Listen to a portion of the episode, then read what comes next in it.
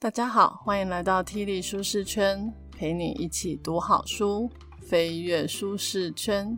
今天为大家带来的这本书，与其说是一本理财书，倒不如说是一本生活改造书。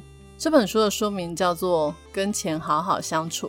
这本书呢，其实在一九九二年就已经出版，光是在美国就销售超过上百万册，帮助了很多人改变自己跟金钱的关系。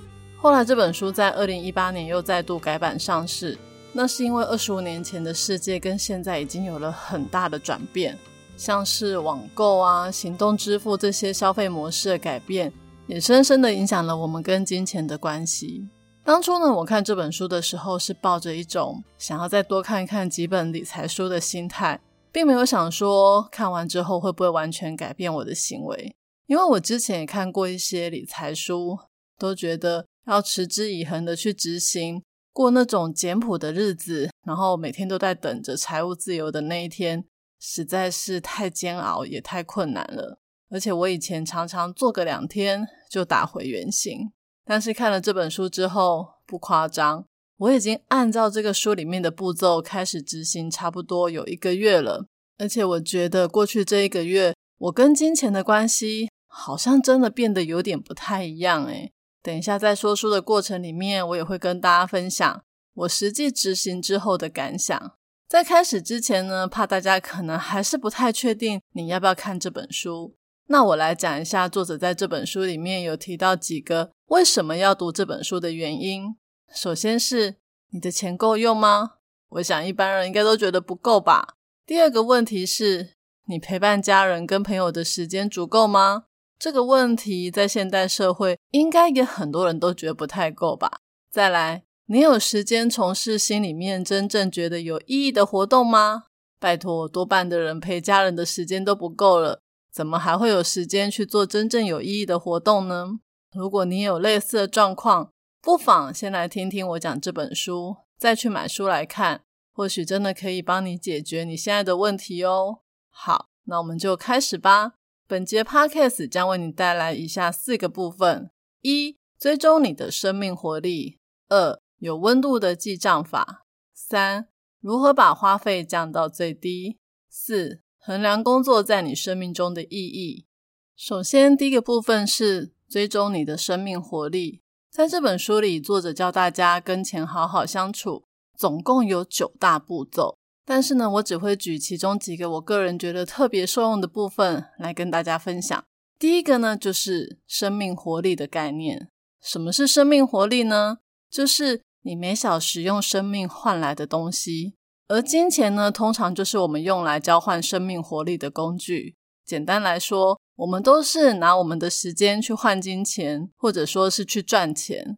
而你人生呢，最重要的资产就是你的时间，钱呢，就是你用你的时间、生命活力去换来的报酬。也就是说，在做任何事之前，你就要去思考，你愿意花多少生命活力来换取这些消费。我们来举个例子。假如我现在一个小时赚两百块，两百块呢，就是我一小时的生命活力的价值。那如果说今天我因为工作很累，一下班我经过牛排馆的时候，就想要进去点个四百块的牛排大餐，那这时候我就要想说，四百除以两百等于二，表示我如果吃了这一份牛排，我明天就必须要再努力工作两个小时才能够赚得回来。那这样的口腹之欲值得吗？况且我每天要花的钱可不是只有一顿的牛排，我还要坐车、租房子、缴水电费、电话费、网路费，要维持生活就有一大堆的东西必须要付钱，而每一笔消费都要花费我的生命活力，这样子的花费值得吗？所以简单来说，生命活力就是你做每一个消费除以你。每一个小时的时薪所对价的关系，就是你的生命活力。你要知道，生命活力呢，是我们所有的一切。它之所以珍贵，是因为人生是有限的，你没有办法重新来过。所以，我们如何处理自己的生命活力，也决定了我们生活在这世界上的意义哦。听到这里，你会不会想说：“天哪，这样是叫我都不要花钱吗？”因为只要一花钱，就会花掉生命活力。不能吃大餐，不能买新衣，那活着还有什么乐趣？其实这本书呢，不是要教大家过苦日子，而是要先了解你跟金钱的关系，才能够去改变你跟金钱的关系。与金钱的关系最重要的概念是生命活力，再来就是丰足的概念。很多人以为要财务自由、财务独立，就是要赚几千万甚至上亿才能达成的境界。但是许多达成财务自由的人，并不是追求财富极大化的富有，而是追求一个新的观念。那就是丰足。丰足是我知道我自己真正需要的是什么，我的基本需求可以被满足，有个可以遮风避雨的房子。当我伤心难过的时候，有人安慰我。我知道我自己每天在做的事都是为了某个有意义的目标前进，不在乎别人怎么看我，也不跟别人比较，也不会有过多的外在物品让我们感觉到沉重分心，也不需要靠着借贷过日。更不会被金钱奴役。风足呢，其实就是一个不会有恐惧的境界，而且还可以诚实的面对自我，真正享受金钱带来的好处，不会浪费金钱在一些无谓的消费上。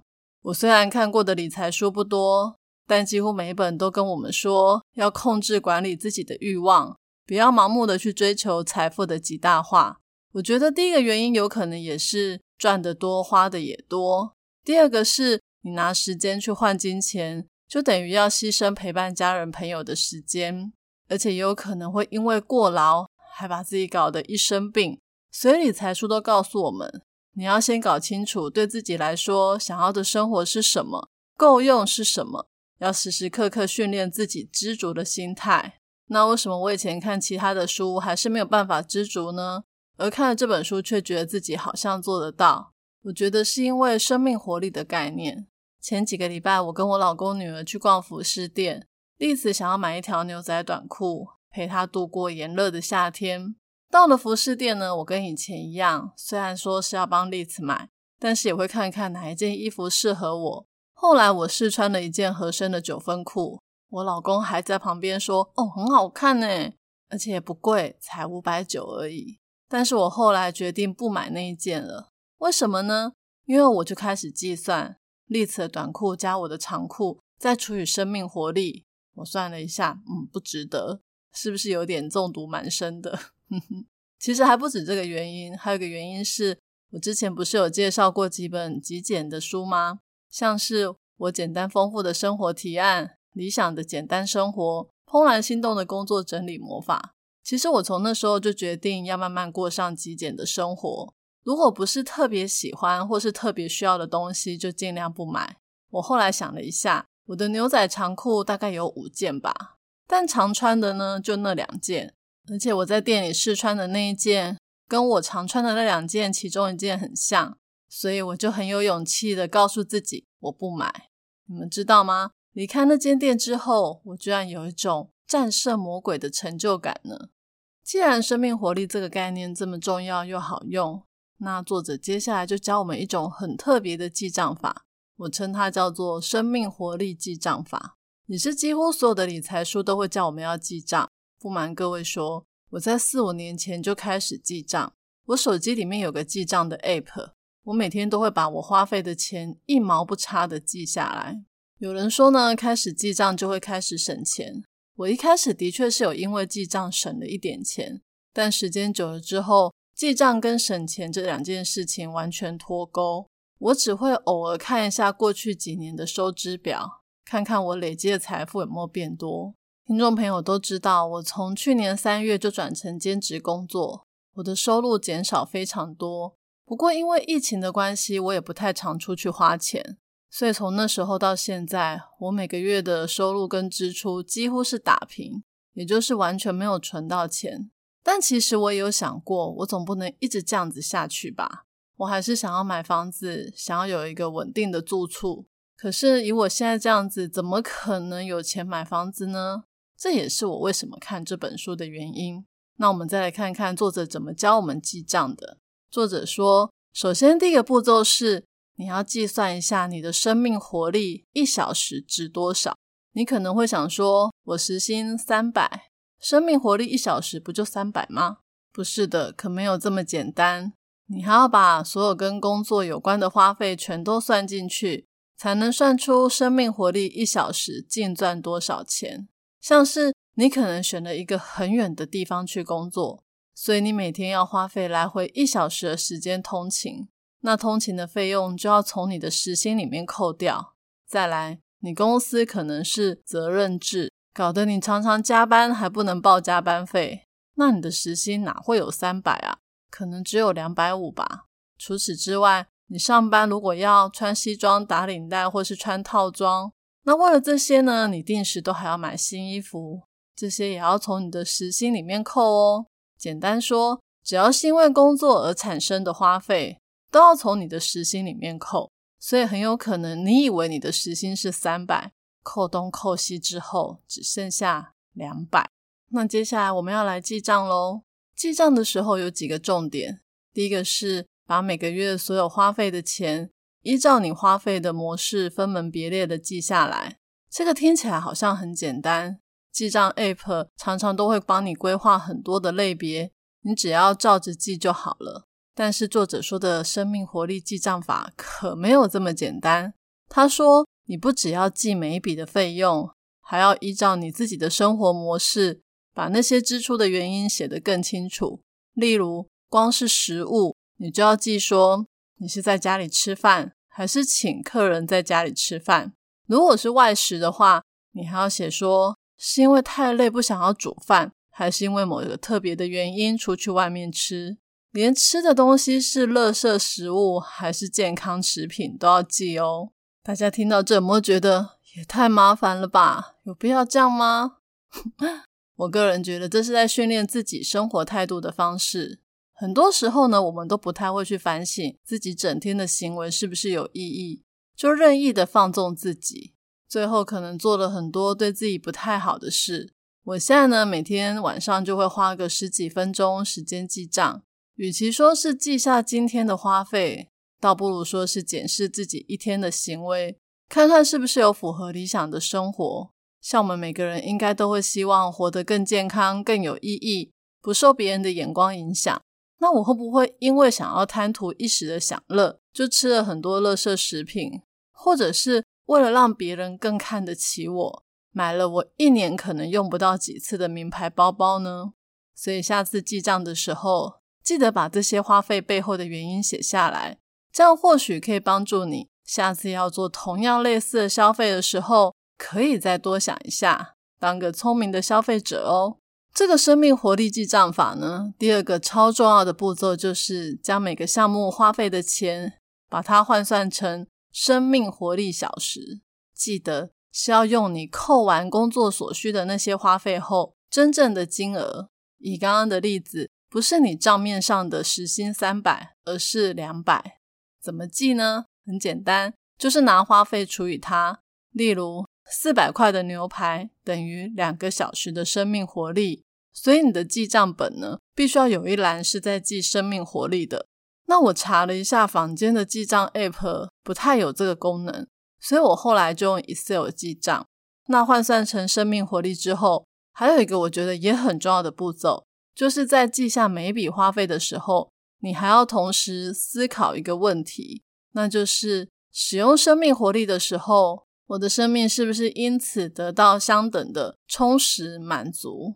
实做的做法就是，你在生命活力那一栏的隔壁再加一栏，我就称它叫感受好了。例如，你吃一克四百块的牛排，花了两小时的生命活力，那这样的花费有让你觉得充实满足吗？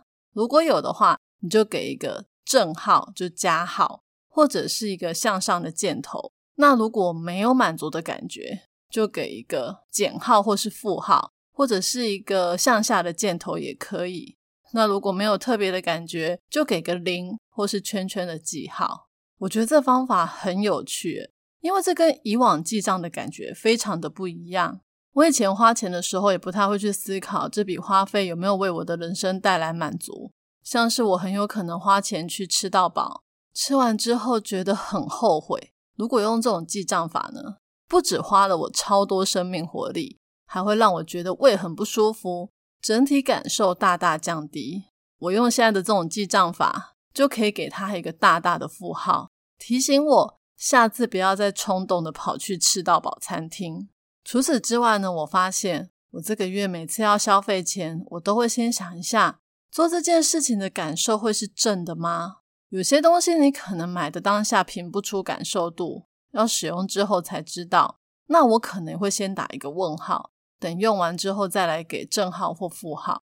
整个月下来呢，我会把所有负号的花费都筛选出来看，看看这个月我到底做了哪些蠢事，然后告诉自己下次不要再犯喽。哦，对，这本书的作者从一开始就一直提醒大家，跟金钱建立良好关系的时候。我们一定会开始检视人生中各种的花费。有些人呢，可能会开始自责，想说我怎么这么浪费钱，甚至有可能让自己陷入低潮。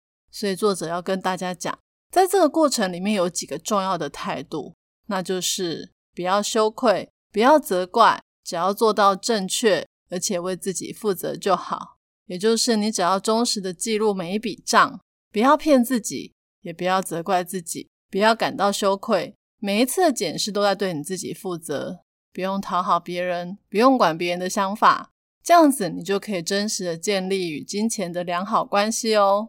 接着第三部分，我们要来谈如何把花费降到最低。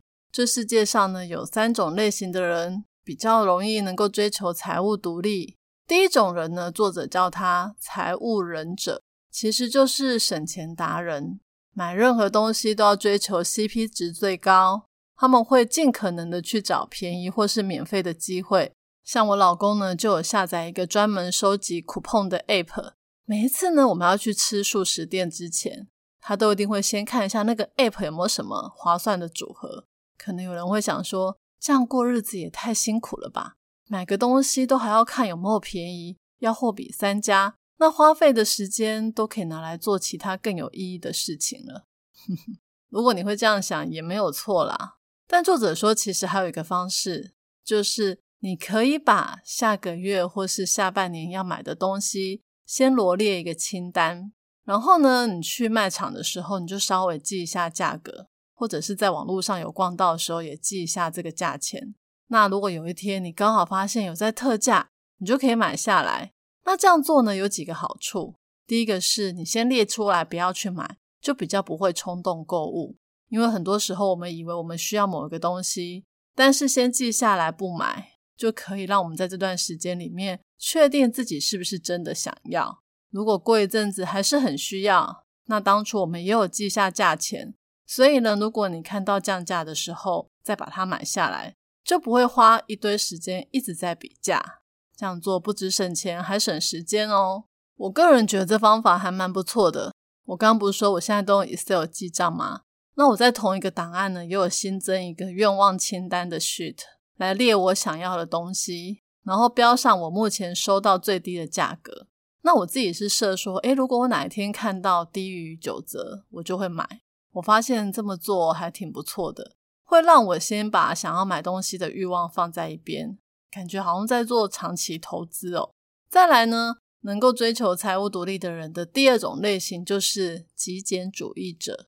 这个大家应该非常容易想象吧？之前我在介绍极简的书的时候，也有提到，倡导极简的人都不觉得自己在过苦日子哦。他们觉得把物质的需要降到最低，就可以放大更珍贵的心灵层面。我自从看了那些书之后，我就开始变得很喜欢丢东西。我丢了很多再也用不到的东西，也丢掉了很多不能让我怦然心动的物品。那我现在就会尽量去买可以用的久，而且也会很珍惜的物品。我发现这么做之后，不止省钱，还让生活品质变得更好，整个家看起来也更清爽了。而且我以前觉得房子要越大越好，但我现在观念改变了，因为如果我东西不多，根本不需要这么大的房子。买小房子的话呢，不止财务的负担比较轻，也会让自己不会想要买更多余的东西，因为根本没地方放。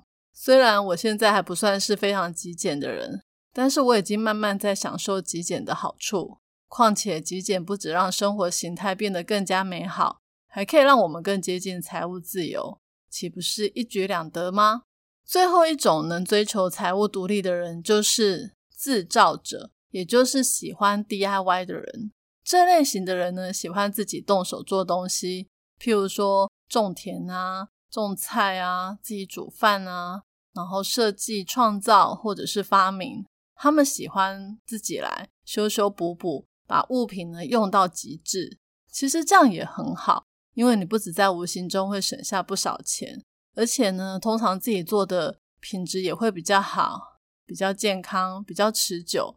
对你人生的幸福度也会加分许多。像我们家大概一个礼拜有三四天是自己煮晚餐，虽然会花一些时间，但是在备菜和煮菜的过程，我都觉得很疗愈。诶，可以放下一些工作上烦人的事，专心的把菜做好，是一件蛮幸福的事。而且自己做菜也比较健康。虽然说现在菜价也不便宜，但是我算了一下。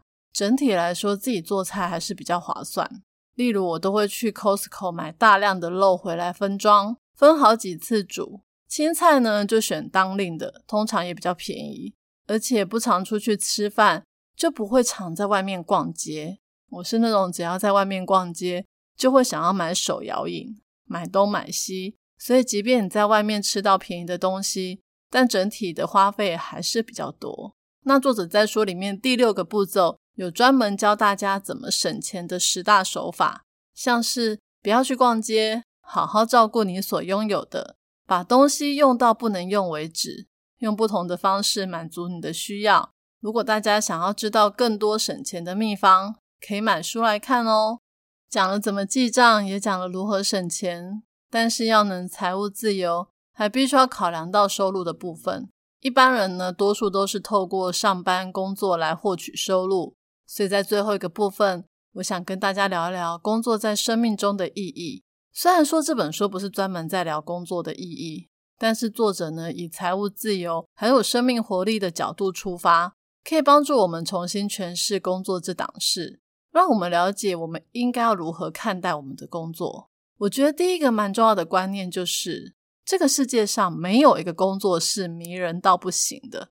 当然了，你有可能从事一份你很喜欢的工作。但久了之后，还是可能会被一些琐事感到很厌烦，或者是因为人事的一些变动而影响了你工作的心情还有满意度。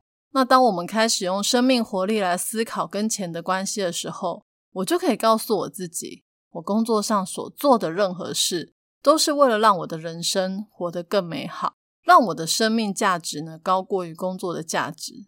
我觉得呢，人最怕的就是为五斗米折腰。这一句话不一定是指你为了生活要对你的老板鞠躬哈腰，而是为了生活你工作的不开心，好像每天工作都在吸取你的精力，让你不止身体疲惫不堪，连精神都萎靡不振。我觉得这个就是为五斗米折腰。我在看这本书的时候呢，我觉得他给我那种工作的观感变得不太一样。以前我觉得工作是人生必备的一部分，像是所有人呢都会想说。毕业后要找份好工作，赚钱养家、买房子，供小孩读书，为自己赚退休金。所以不管做什么，就是要撑过去。但是当我们换成生命活力在思考人生的时候，就会警觉到，人生中最大的资产其实就是你的时间。你如果选择的工作用时间来换金钱，那一定要是为了一个更重要的目的，那就是为了让你的人生更美好。而人生更美好，不一定是。六十岁退休之后才能达到的目标，它应该是一个在过程里面你每天都可以去思考的问题。就像先前有提到，每一笔消费我们就要去记录你的感受，花了多少生命活力。那工作的一天，你是不是也更应该去思考，整天下来你的感受如何？你赚到了多少生命活力？那你离理想的生活有多远呢？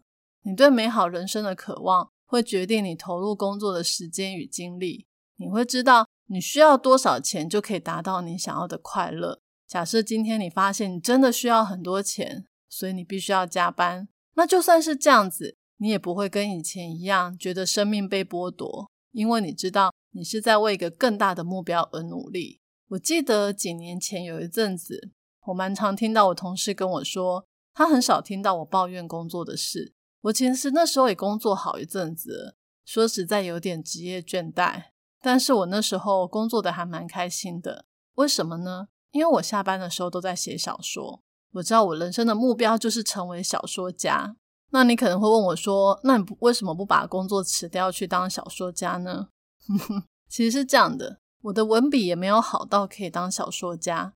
再来就是我还是需要赚钱养家啊。不过我那阵子工作的心态真的完全不一样，因为我知道我上班是在为自己工作，我不是为老板，不是为了我家人。虽然说上班每天都还是会遇到一些狗屁唠糟的事，但是我会以一个小说家的心态。来观察我周围发生的事，我那时候就突然觉得这个世界变得很有趣。诶例如呢，我老板在会议中骂人，我就会把他骂人的话记下来，当做我小说的题材。然后我还会希望他多骂一些人，不过那是在我没有被骂的前提之下啦。那时候我觉得上班呢变得很开心，然后又可以赚钱，所以其实你用不同的心态来看待你的工作。真的，这个世界会变得特别不一样。所以呢，这本书最后就是要告诉我们：当你改变自己跟金钱的关系，了解你人生的目的，你就是在做你自己人生中真正的主人哦。今天的说书就说到这里。最后来讲一下看完这本书的感想。